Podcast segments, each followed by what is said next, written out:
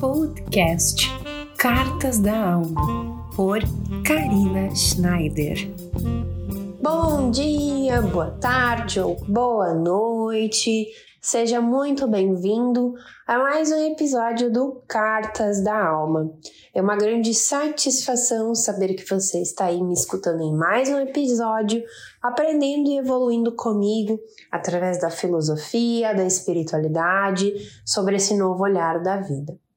Hoje eu quero trazer um assunto que é bastante trabalhado, que a gente fala principalmente na internet, a gente escuta, claro, na televisão, mas que a gente pode mudar um pouquinho essa perspectiva sobre esse assunto e que a gente pode olhar com mais carinho para ela, que é a abundância. Você de alguma forma já pode ter escutado aquela frase da vida em abundância, viver abundantemente. Talvez até já tenha buscado na internet como se viver mais uh, abundantemente, de forma abundante. Mas a abundância, ela muitas vezes ela é casada com um assunto sobre dinheiro, sobre prosperidade. E a gente precisa dar um passo atrás e observar esse assunto com uma essência maior, sobre o que realmente ela quer tratar. Realmente ela só fala desses bens materiais, desse dia a dia de troca que nós temos na realidade, ou será que ela fala de outras coisas?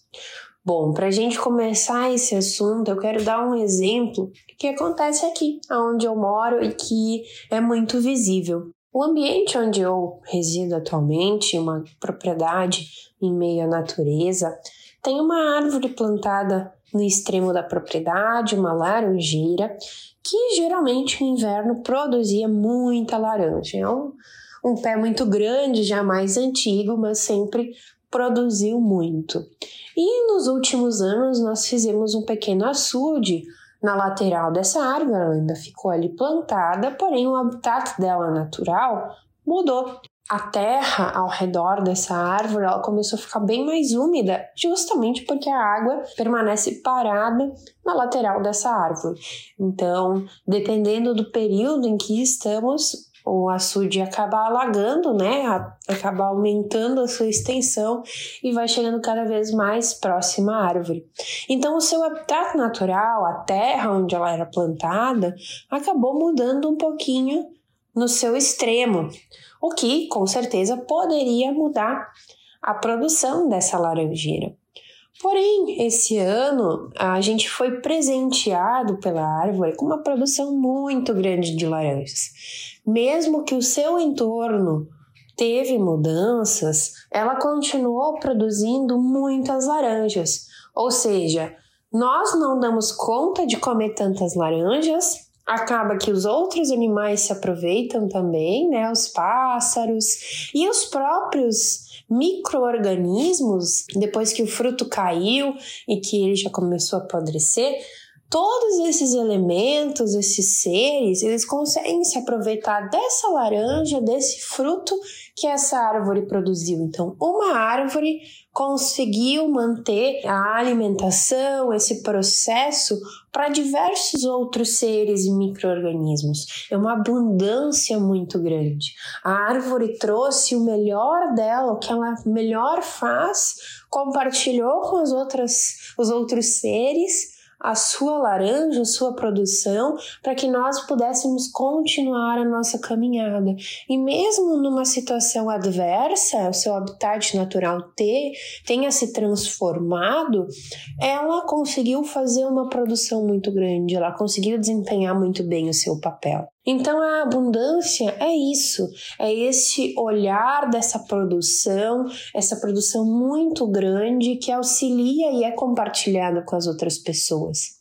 A gente observa a abundância como bens materiais, como dinheiro, porque é a nossa moeda de troca hoje em dia no formato do nosso trabalho.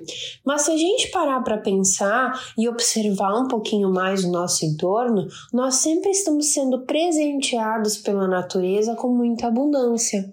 A laranjeira que foi plantada provavelmente há muitos anos atrás pelos meus antepassados, acredito eu, ela tá ali rendendo frutos para que a minha vida hoje se mantenha, para que eu pudesse me alimentar dessa laranja que foi tanto almejada muitos anos atrás. Então é uma coisa cíclica que vem se mantendo e vem se compartilhando com as outras pessoas.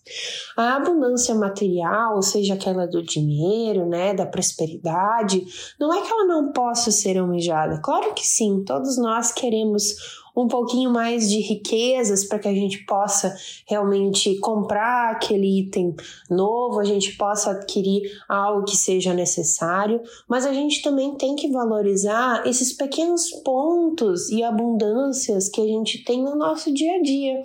Pequenos aspectos que talvez com a rotina, com o nosso movimento diário, a gente não perceba, mas que são grandes riquezas para nós, que nos fazem nos manter a vida atual e continuar a nossa estrutura de evolução. Então, hoje e essa semana, até o nosso próximo episódio, eu convido que você observe mais o seu entorno e veja exemplos de abundância na sua vida.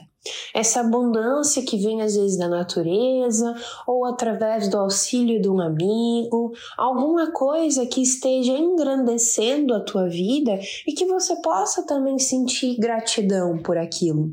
Quando a gente começa a valorizar esses pequenos pontos na nossa vida, a gente consegue transformar a nossa realidade mais para frente. Então, comece devagar, observe a abundância, esse movimento de entrega que você está recebendo, seja de outras pessoas, seja da natureza, e valorize isso.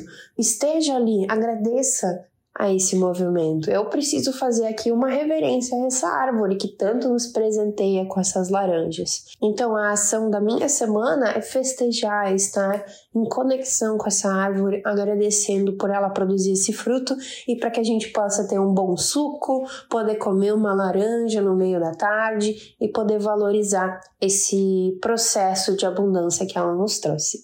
Certo, queridos? Esse foi o recado do episódio de hoje. Eu espero que vocês tenham gostado. Comentem lá no Instagram ou lá no Facebook. E se você tiver alguma sugestão de conteúdo, queres que eu fale sobre alguma coisa, só deixar um recadinho por lá nas minhas redes sociais que a gente conversa. Tá bom? Uma ótima semana para você e até o próximo Cartas da Alma.